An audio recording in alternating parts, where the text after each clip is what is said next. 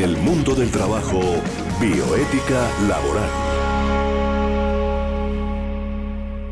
Hoy nos acompaña la doctora Natalia Calderón Páez. Ella es inspectora de trabajo, trabaja con el Ministerio de Trabajo y es especializada en salud ocupacional, abogada. Y eh, está también con nosotros el doctor Julián Serna Giraldo, una persona que nos ha orientado mucho en el pasado y que, eh, como siempre, lo hemos invitado para que nos hable sobre temas que tienen que ver con la parte ambiental eh, en el trabajo. está con nosotros, están con nosotros este, esta tarde los estudiantes Mateo Guío y Kendrick Skinner. Ellos son estudiantes de Ingeniería Civil en la Universidad Piloto de Colombia. Bienvenidos. Y eh, el doctor Gabriel Ignacio Gómez Marín, que es el director del programa, también eh, en la mesa de trabajo nos acompaña. Yo soy Tito Martínez, les doy la grata bienvenida a escuchar temas que son eh, fundamentales conocer, porque el bienestar laboral, los factores salariales, el fortalecimiento de las competencias blandas tienen hoy realmente eh, asiento en este programa. Los procesos de fortalecimiento de competencias blandas, cuál es la finalidad, cuáles son las competencias que se deben trabajar, en qué consiste realmente, cuáles son las situaciones que se viven en torno a las conversaciones organizacional, asertiva y productiva, la gestión de emociones, las, la inteligencia, la emocionalidad, el procesamiento creativo, el pensamiento propiamente creativo y la lógica matemática y empresarial que se vive hoy en día. Así que los dejo con la doctora Natalia Calderón, que en este momento nos acompaña, como hemos dicho en el inicio, para que nos explique en qué consiste, cuál es la finalidad de estos, eh, de estos procesos de fortalecimiento de competencias blandas. Bienvenida, doctora Natalia. Gracias por, de nuevo por la invitación. Muy buenas tardes al equipo de trabajo, a nuestros oyentes. Eh, efectivamente, em, hoy vamos a trabajar todo lo que trata sobre competencias blandas y por qué debemos tenerlos presentes dentro de la organización. Pero no es una situación escueta o sacada de em, por allá la forma extracta para eh, de pronto em, generar otras situaciones organizacionales diferentes, sino a tener una mayor producción dentro de las mismas organizaciones. Entonces, eh, el legislador también ha tenido presente estos procesos para que eh, se desarrollen de manera armónica eh, estas actividades económicas. Y vamos a encontrar primero que todo la resolución 312 del, en el cual del 2019, en el cual nos habla sobre los estándares mínimos de, que se deben tener en un sistema de gestión de seguridad y salud en el trabajo y con ello la mitigación del riesgo psicosocial con eh, la resolución 2404 del mes de julio del 2019. Entonces, eh, la situación eh, a nivel organizacional ha generado que las mismas empresas desarrollen programas de bienestar laboral y con ello el fortalecimiento de esas competencias para los trabajadores. Hay que eh, tener presente que cuando uno inicia un proceso, una actividad laboral, eh, uno tiene encaminado unas situaciones, unas circunstancias y expectativas y cuando uno se reincorpora o se incorpora a una organización pueden cambiar. Entonces en ese orden de ideas hay que prepararse. Hay que prepararse para atender cualquier situación o cualquier circunstancia que me saque de esa zona de confort. Y entonces vamos a encontrar diferentes procesos em, en los cuales se debe uno formar y a eso es lo que le llamamos competencias blandas. Todos los, los trabajadores, todas las personas que estén desarrollando una actividad laboral eh, independientemente si es un oficio, si es eh, un cargo o si es cualquier eh, actividad informal, yo debo prepararme o se debe preparar a ese trabajador para atender de la mejor forma ese proceso. Y hablando de necesidades y hablando de comunicación, ¿cuál es el principio más importante en el mundo del trabajo respecto a, poner, a depositar en los demás eh, los secretos, depositar, eh, digamos así, el acercamiento? Bueno, entonces, muy, muy, muy buen punto, ¿no? No lo habíamos visto desde esa perspectiva, pero es chévere en ver que, por qué el empleador me va a depositar, ¿sí?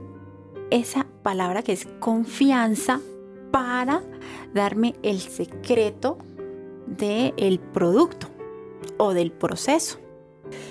Precisamente porque se va a generar un vínculo. Cuando yo hablo de, vínculo, estoy generando una, eh, una brecha muy cortica entre el trabajador y el empleador. Y yo debo formarlo ¿sí? ¿A través de qué? A través de valores, a través de una política.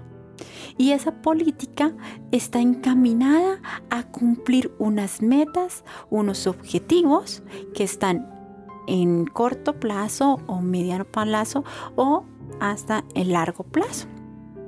Por eso, cuando, cuando uno firma un contrato, hay una cláusula que es de confidencialidad. Entonces, ese valor está intrínseco eh, a nivel legal y no nos habíamos dado cuenta. En, en ese orden de ideas, ese valor se debe sembrar en el trabajador y se debe concientizar para el empleador porque es una cuestión que va eh, de un lado al otro no puede ir Em, no, pueden irse separados. Entonces yo confío, eh, siendo gerente, em, le confío una situación a mi trabajador, pero otras situaciones no. No, debe ser de manera espontánea. Y entonces empezamos a encontrar una competencia que es el trabajo en equipo ese trabajo en equipo es desarrollar las actividades mano a mano. ¿Sí? Eh, es decir, ese proceso que estoy haciendo eh, debe hacerse de la mejor forma y con la mejor calidad, porque con ello me generan a mí una retribución a lo que se le llama hoy en día salario o remuneración. ¿Sí? Y para mi empleador le constituye una ganancia o una utilidad. Si yo soy consciente como trabajador que si yo hago mi mejor esfuerzo, si yo desarrollo mi actividad encaminado a cumplir los objetivos con mi empleador, yo voy a tener mi trabajo asegurado. Y mi empleador va a tener la confianza para seguirme em, eh, para seguir dentro de la organización. Porque si yo llego a romper esa confianza o si yo llego a, a, quebrantar ¿sí? ese, ese, ese, eh, ese proceso, ese depósito de fe con mi empleador, pues ya no voy a tener más trabajo y se terminaría ese vínculo laboral. Bueno, en esta parte del programa hemos invitado a dos jóvenes. Queremos preguntarles a ellos eh, qué expectativas tienen de lo que esperan del trabajo en el futuro y sobre un tema muy muy álgido que Julián también nos va de pronto a precisar, que es el tema del protagonismo juvenil en los temas ambientales. Bien sabemos que eh, hay un movimiento de jóvenes sobre la conciencia ambiental. Entonces empecemos con Kennedy Skinner para que nos cuente qué esperan ellos del mundo del trabajo, por qué escogieron su carrera de ingeniería civil, eh, qué, piensan sobre el tema del ambiente y la ecología y, cómo va a ser ese futuro de ustedes. Te damos la palabra, Kennedy. Eh, bueno, buenas tardes. Mi nombre es Kendrick Skinner. Eh, soy estudiante de ingeniería civil de segundo semestre. Y pues retomando lo que Natalia. Lo que decía pues Natalia, eh, que sí hay un trabajo en equipo y pues yo quiero resaltar lo que hace la Universidad Piloto, que digamos desde el primer semestre que yo entré, nos hacen como la ética como profesional. Entonces digamos que eso eh, sería, em, o sea, se unen las dos cosas con el trabajo, ya que uno tiene que hacer las cosas bien y todo eso como pues nos reiteran aquí la universidad. Eh, respecto al ambiente, considero que nuestra carrera de ingeniería civil está muy ligada a, a, este tema, ya que digamos tiene que ver con construcción y cosas como estas, ¿sí? Entonces, para eso uno tiene que hacer estudios, digamos, no, no sobrepasar las, las estructuras sin quitarlo, digamos, lo del medio ambiente. Digamos, ya como se veía el caso de, de la reserva de Nottingham, que querían hacer construcciones y, toda esa cuestión, sabiendo que nos iba a perjudicar aquí en, en la capital de Colombia. Bueno, y Mateo, Mateo tiene un valor agregado, que sabe y conoce cómo es la, la actividad laboral porque su padre es inspector de trabajo. El doctor Leonardo Guío es inspector de trabajo de Cundinamarca, que también vamos a invitar a este programa para que nos ayude. Pero Mateo nos puede hablar un poco cómo se ha sensibilizado con el tema laboral, qué expectativas tiene sobre su futuro como ingeniero civil y otro tema importante que nos va a ayudar Juliana a, explicar, que los jóvenes y la ecología o los jóvenes y su preocupación por los temas ambientales. Eh, muy buenas tardes, mi nombre es Mateo Guido, estudio la carrera de Ingeniería Civil en la Universidad Piloto de Colombia, eh, soy de segundo semestre y sí, pues como decía el doctor Gabriel, pues mi papá es inspector de trabajo, entonces yo tengo un poquito más de conocimiento en esa parte y pues la verdad yo a futuro eh, espero tener un ambiente sano en el trabajo, que eso es lo que ayuda a hacer los inspectores de trabajo, eh, hacer que no haya brechas entre empleadores y trabajadores para que haya un ambiente sano en, a nivel laboral. Y eso es muy importante, es una labor muy bonita y muy importante que esa en, tenía también pensado estudiar algo relacionado con eso, pero pues yo quiero hacer un alto y hacer una nueva campaña que es con ingeniería civil, ya que pues nosotros no le estamos dando muy no le estamos dando buena importancia a la, al ambiente. Entonces les estamos quitando a los animales, a la naturaleza su campo. Entonces yo quiero garantizar eso cuando ya estén eh, ejerciendo mi labor. Porque pues eso es muy importante para nosotros, eh, para la vida humana inclusive. Entonces esto es un trabajo muy bonito ya que va ligado con, con, con la naturaleza, el medio ambiente. Para nosotros hacer un proyecto o algo, pues siempre enfocarnos más en el ambiente que en sí en la construcción pues ese sería mi punto de vista. Y escuchemos a Julián. Gracias, Gabriel Ignacio. Bueno, para mí es muy placentero volver a estar en estos, en estos momentos en los cuales eh, la universidad se ha comprometido en un proceso de, llevar conocimiento en el tema laboral y darme la oportunidad también de plantear pues algunas inquietudes relacionadas con algo que, que en mi caso personal eh, ha estado ligado por muchos años, ¿no? que es el tema ambiental.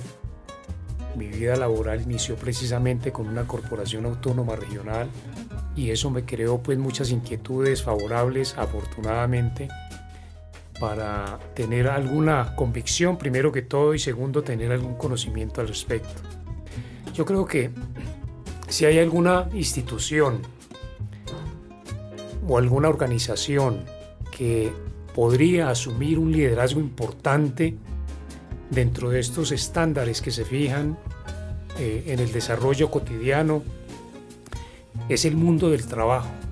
Creo que, que falta, y lo pueden hacer además, Qué bueno ver a una organización internacional de trabajo promoviendo iniciativas importantes que irradien a toda la humanidad y especialmente pues a todos sus, a todos sus afiliados. Creo que ese movimiento podría crear una, una expectativa importante porque en este momento lo, más valioso que se requiere es crear conciencia. Hoy, hoy lo primordial es crear conciencia colectiva frente a una temática que, como dicen los jóvenes que hoy nos acompañan, todavía falta por desarrollar.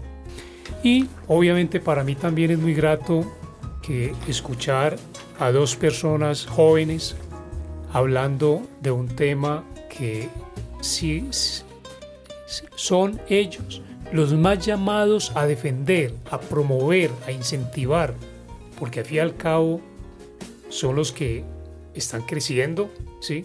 Y son los que van a tener un mundo a futuro. Si lo quieren tener bueno, pues está toda su oportunidad. Pero también si no hacen nada al respecto, van a sufrir consecuencias.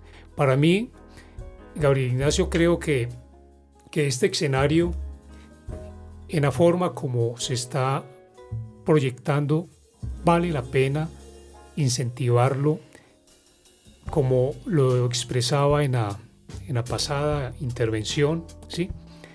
que están dadas todas las condiciones para que el mundo juvenil asuma el liderazgo en temas ambientales.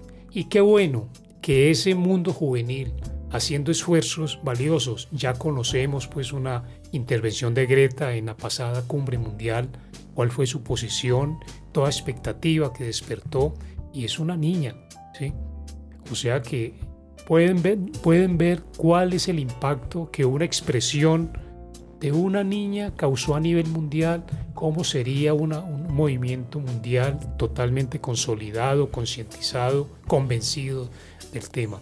Y en el mundo laboral, qué bueno, qué bueno, repito, que esa, estas iniciativas que se están dando creen, hagan carrera para que también ese sector que es mundial pueda tener también participación activa y mandar mensajes. Hoy en día lo que se necesita es crear conciencia a través de mensajes, a través de comportamientos porque las cosas se dan en la medida que la conciencia colectiva se haga extensiva a toda la humanidad y en ese momento empezaremos a pensar en soluciones valiosas para el problema. Y a todas estas es muy importante precisar el concepto de trabajo. ¿Cómo se define trabajo en el Código Sustantivo de Trabajo, Natalia? Bueno, entonces eh, el Código Sustantivo en su artículo quinto me lo define de la siguiente manera. El trabajo que regula este código es toda actividad humana libre, ya sea material o intelectual, permanente o transitoria, que una persona natural ejecutada conscientemente al servicio de otra y cualquiera que sea su finalidad, siempre que se efectúe en ejecución de un contrato de trabajo. Entonces, eh, nuestro código sustantivo de trabajo eh, nos habla sobre ese concepto. Pero allí también debemos entender o tener presente que hay unos, eh, mm, unos elementos que están contemplados como el objeto del trabajo, el instrumento de trabajo y la fuerza de trabajo. Ellos tres me componen el proceso de producción. Kenoric, eh, sobre el concepto de trabajo filosóficamente, eh, ¿cómo lo definió Karl Marx? Eh, bueno, Karl Marx nos definió esto como el uso y la fabricación de medios de trabajo caracteriza el proceso de trabajo especialmente humano, lo que distingue las épocas económicas unas de otras. No es lo que se hace, sino lo que se hace, sino cómo se hace, perdón. ¿Con qué instrumentos de trabajo se hace? Los instrumentos de trabajo no son solamente el indicador de desarrollo de la fuerza de trabajo del hombre, sino también el exponente de las condiciones sociales en que se trabaja.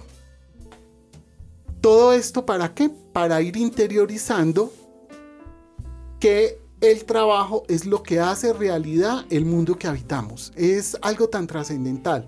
¿Cuál es la propuesta? Ya no ver el trabajo únicamente desde el código de trabajo, sino también ver el trabajo desde la óptica de proceso vital, de lo viviente.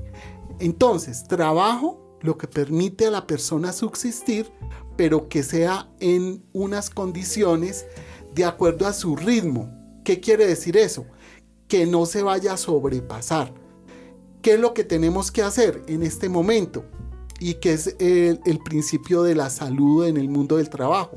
No ver el trabajo como una mercancía o no ir al ritmo de la máquina. Porque si vamos al ritmo de la máquina, el trabajo se deshumaniza y empiezan a haber problemas, la sobrecarga laboral, empieza a haber un problema de la salud en el trabajo.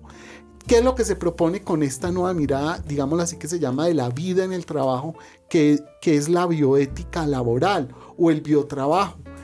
¿Qué significa trabajo, vida? Y que debe ser saludable, que el trabajo no es una mercancía y el trabajo va más allá de subsistir, sino que también sea goce, incorporarlo, digámoslo así, como viviente, como una fiesta, como la posibilidad de realización.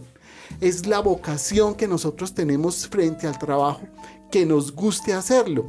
Y para poder tener un ambiente agradable, pues es el tema de la ecología que Julián nos profundiza, o los muchachos que nos están hablando, eh, ellos están empezando su mundo académico y su mundo laboral y tienen muchas expectativas. Mateo, ¿cuál sería tu expectativa más, eh, digámoslo así, importante cuando te realices como ingeniero civil? Pues mi expectativa más importante sería de tener un ambiente de trabajo sano y no tener esa visión que tiene la mayoría de gente, no, hoy toca trabajar, qué pereza.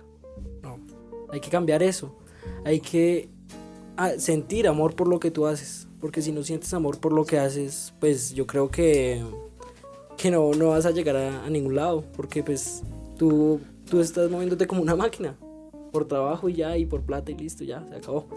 Y no, y esa no es, debe ser la manera. Debe ser un ambiente sano y agradable y de, de gusto, como acaba de decir el doctor Ignacio. Eh, pues porque para yo rendir en mi trabajo necesito estar a gusto. Y que, me, y que tenga un ambiente a gusto también, porque no solo es del empleador, sino también de la empresa. Entonces, eso es un ambiente, es un ámbito muy mm, elemental para mí, para mi concepto. Bueno, y, Natalia, Hegel y Engels, dos pensadores que ya escuchamos la definición que nos dio el compañero sobre Marx, ¿qué, qué pensaron sobre el concepto de trabajo? Bueno, aquí vamos a encontrar el primero, Hegel. El trabajo es un hacer social e histórico con el cual el ser humano transforma su mundo material y social y al mismo tiempo se autocrea como especie inteligente y organizada. Engels manifiesta lo siguiente, el trabajo es una fuente de riqueza, es una condición básica y fundamental de toda vida humana, a un, a un grado tal que el trabajo ha creado el propio hombre.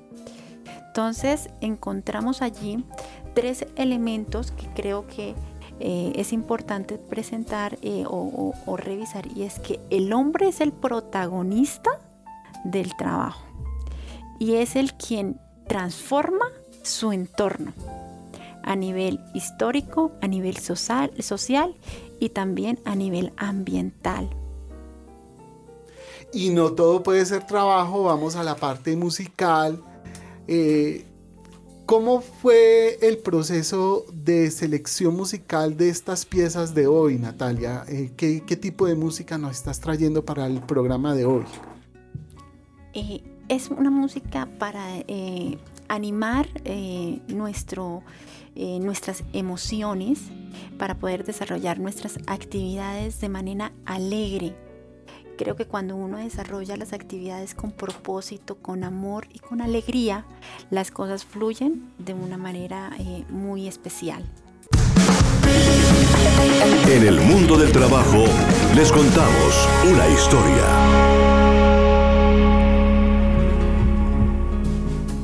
La historia del trabajador rural. Es ese trabajador que es, digámoslo así, como sector vulnerable porque no tiene un acceso fácil a la educación, no tienen en algunos casos acceso a los servicios públicos. La vida rural es dura y pues eh, en Colombia las tasas más grandes de desempleo, de trabajo infantil están en el campo.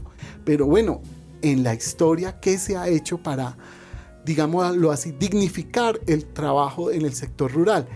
Hubo en en años pasados unos proyectos de cooperación técnica internacional que se trataban de mejorar la participación en el sector rural de los trabajadores.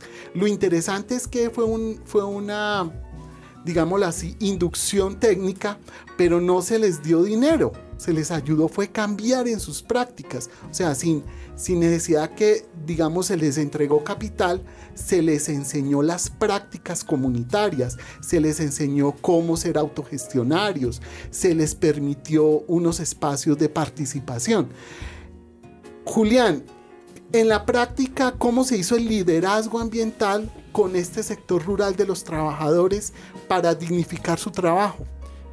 Bueno, fue una experiencia creo que de mucha trascendencia en su momento que se hizo con como usted lo acaba de expresar, con trabajadores rurales, con campesinos y campesinas, además que hablar en ese momento de género era algo extraño, pero se hizo, se logró y se sembró una semilla. Consistía simplemente en, promover el desarrollo de la participación comunitaria en, el, en implementar procesos forestales, ¿sí? algo en su momento raro quizás, pero tuvo la cooperación del gobierno de Holanda y de la FAO. ¿Qué es la FAO? La Organización de las Naciones Unidas para la Alimentación y la Agricultura. ¿Y quién dirigió ese proyecto en esa época? Yo fui el director del proyecto, sí.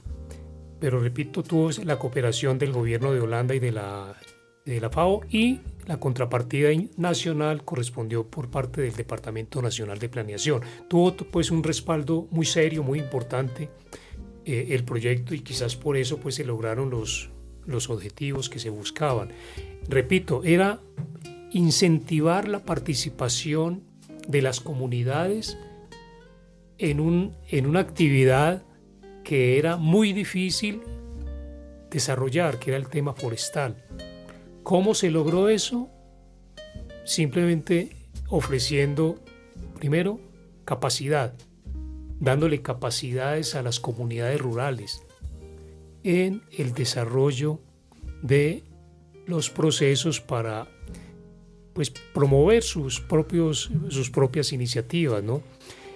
Algo, algo que también llamó mucho la atención en su momento fue el desarrollo de las capacidades empresariales.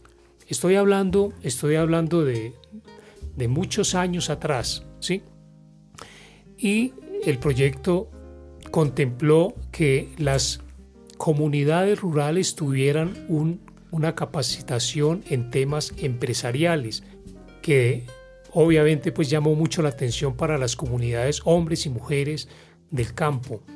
Eso, eso significó que por el interés que se demostró significó que la Cámara de Comercio de Bogotá y la Escuela de Administración de Negocios de Bogotá promoviera su participación activa eh, en, el campo. Y el desarrollo de la participación también fue muy, muy significativo. Fueron, fueron los tres pilares, la capacitación empresarial, la capacitación técnica y la capacitación en desarrollo comunitario. Eso surtió tanto efecto que el proyecto fue declarado como un proyecto de un gran aporte al desarrollo ya no forestal, sino al desarrollo rural. ¿sí? Eh, significó una esperanza para esas comunidades que en principio no nos querían aceptar porque estaban cansados y cansadas de llevar promesas a, ellos que nunca se cumplían. El proyecto ofreció de un comienzo exactamente qué era lo que iba a dar, qué era lo que iba a ofrecer, qué era lo que iba a impulsar y eso fue lo que se hizo y el proyecto, repito, llegó a unas comunidades que posteriormente era muy grato para mí en el caso como director que fui del proyecto, ver que las comunidades habían continuado el proceso, que eso es muy importante, ¿no? en, esos, en esos procesos de, de desarrollo de las comunidades rurales, en este caso, ¿sí? llevar unas condiciones para que ellos mismos puedan continuar hacerlo, continuar haciéndolo sin que ya el proyecto, o mejor, las personas que llegaron a, establecer capacidades ya no estén. Eso fue muy significativo y, realmente eh, significó mucho para las comunidades rurales ojo, de Quindío, de Caldas, de Risaralda y del Tolima. Fueron cuatro departamentos que tuvieron esa oportunidad con esa cooperación internacional. Sí, podríamos decir que todo esto se enmarca en la, eh, enmarca en la política pública. ¿Qué hay como política pública en el mundo del trabajo? Ya vimos pues un desarrollo en el sector rural de los trabajadores. Aquí en Bogotá, la jurisdicción nuestra, la territorial de Bogotá, tiene bajo su jurisdicción la zona de Sumapaz. Allá también hay procesos interesantes de, mujeres campesinas que se están autogestionando y que es objeto también de protección del trabajo por parte de, la territorial Bogotá del Ministerio de Trabajo. Y aquí en la territorial Bogotá se activó lo que se llama el Comité Local de Salud Ocupacional. Natalia, explícanos eh, cómo, cómo se gestó, cómo se está dando ese proceso de política pública de, de la salud ocupacional. Y te hago otra pregunta, porque estamos hoy con los jóvenes que van a ser los protagonistas del mundo del trabajo, que se están preparando. ¿Qué hay como política pública para los jóvenes que pasan del mundo de la academia al mundo del trabajo? Para luego escuchar a Mateo y, y, y Kendrick, sí, señor. Y Kendrick, sobre qué expectativas también ellos ven como, como futuros eh, trabajadores que van a dominar algo como por ejemplo el trabajo en la construcción. Entonces, haciéndonos todas esas preguntas, Natalia, ¿cómo, cómo funciona ese comité local de salud ocupacional en Bogotá? Bueno, este comité local de seguridad y salud en el trabajo del distrito nace eh, a través de un aspecto normativo el legislador en su decreto 16 del 97 eh, expone que debemos tener o debemos atender el Plan Nacional ¿sí? Eh, de, de Seguridad y Salud en el Trabajo, que es periódico. Y entonces a nosotros nos corresponde en estos momentos, estamos sobre el Plan Nacional del 2013-2021 el comité local atiende unos lineamientos o unos objetivos especiales en el cual se hace análisis ¿sí? Sobre el nivel o la severidad de accidentalidad en el distrito. Entonces, en ese orden de ideas, se forma o se integra por 14 eh, integrantes. Cada uno de ellos representa el distrito, representa el Ministerio de Trabajo, representa, eh, en este caso, es la dirección territorial a través de un inspector. Eh, representa también la, la Secretaría de Salud, ¿sí? recreación y deporte. El IDRD también hace parte de este proceso. Uno dice, no, pero ¿por qué eh, el IDRD está en este comité? Pues simplemente em, la respuesta es el bienestar de la persona a nivel emocional y físico. Y eso no se, eh, se desprende de las actividades laborales, está allí de manera intrínseca. Entonces, em, ahí los tenemos. También tenemos a los sindicatos que nos acompañan, ¿sí? un representante por parte del sector privado o por parte de los empleadores ¿sí? y la academia a través del servicio eh, del SENA y también eh, las universidades.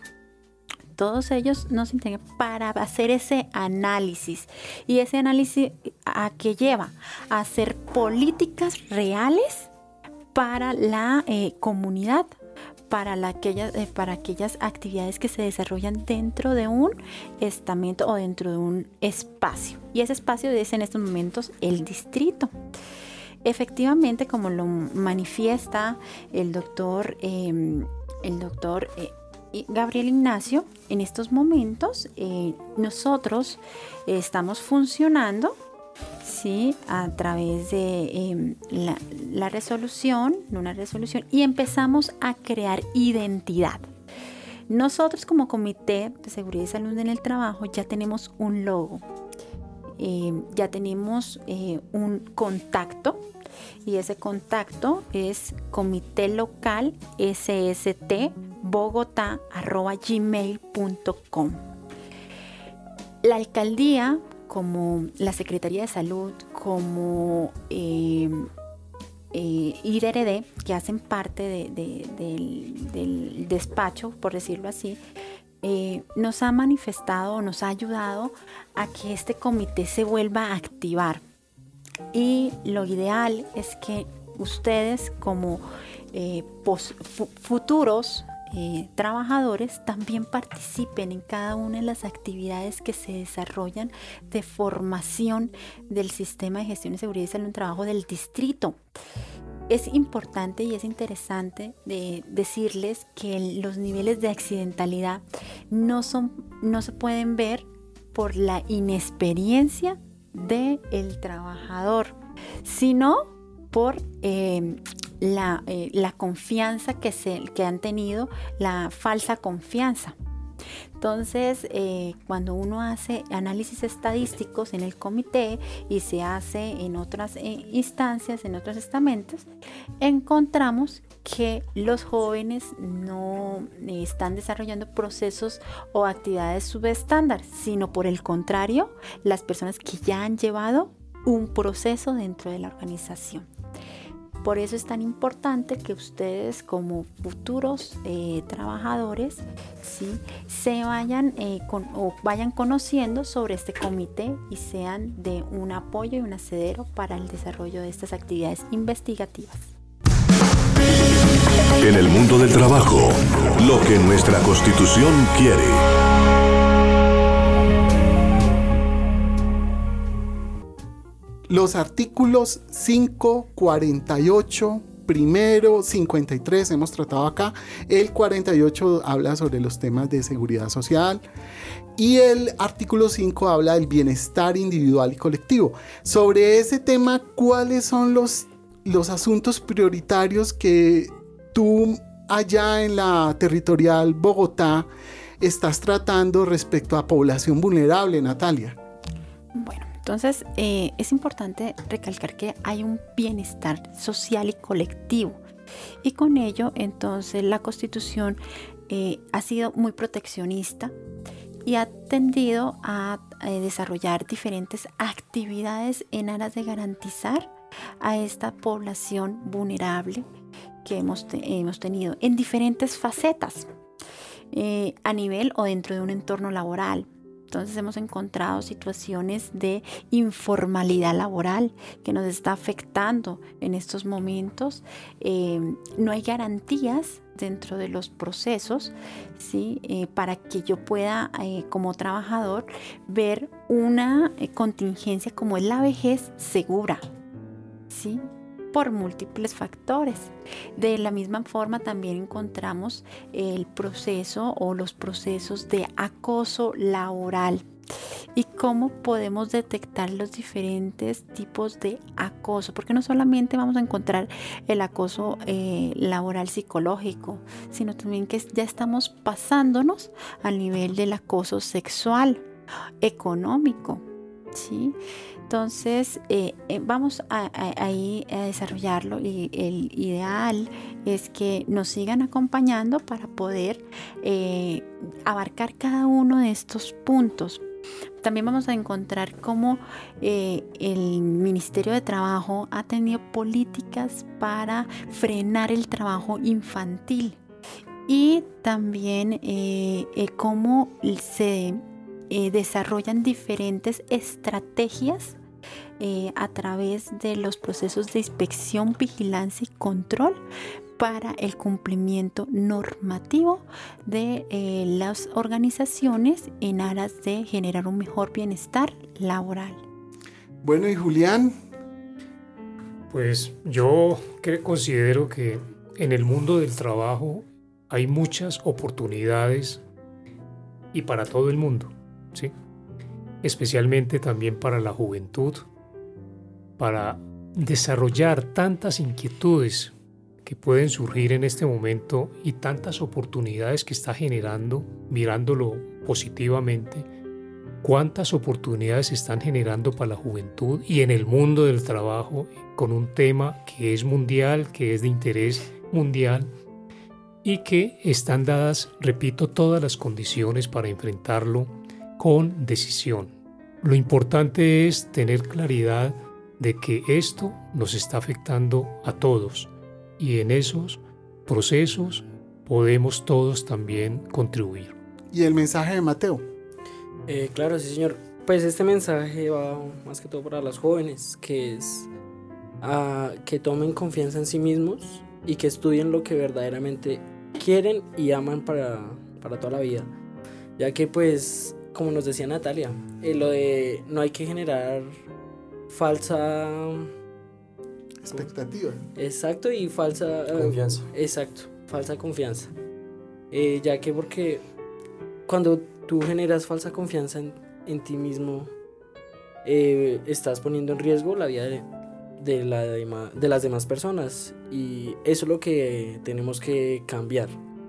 También otra cosa que me gusta mucho de la Universidad Piloto de Colombia es el énfasis que tiene la en la ética y en la, y en la cuestión ambiental. Porque eso es algo que a hoy en día nos está haciendo bastante falta.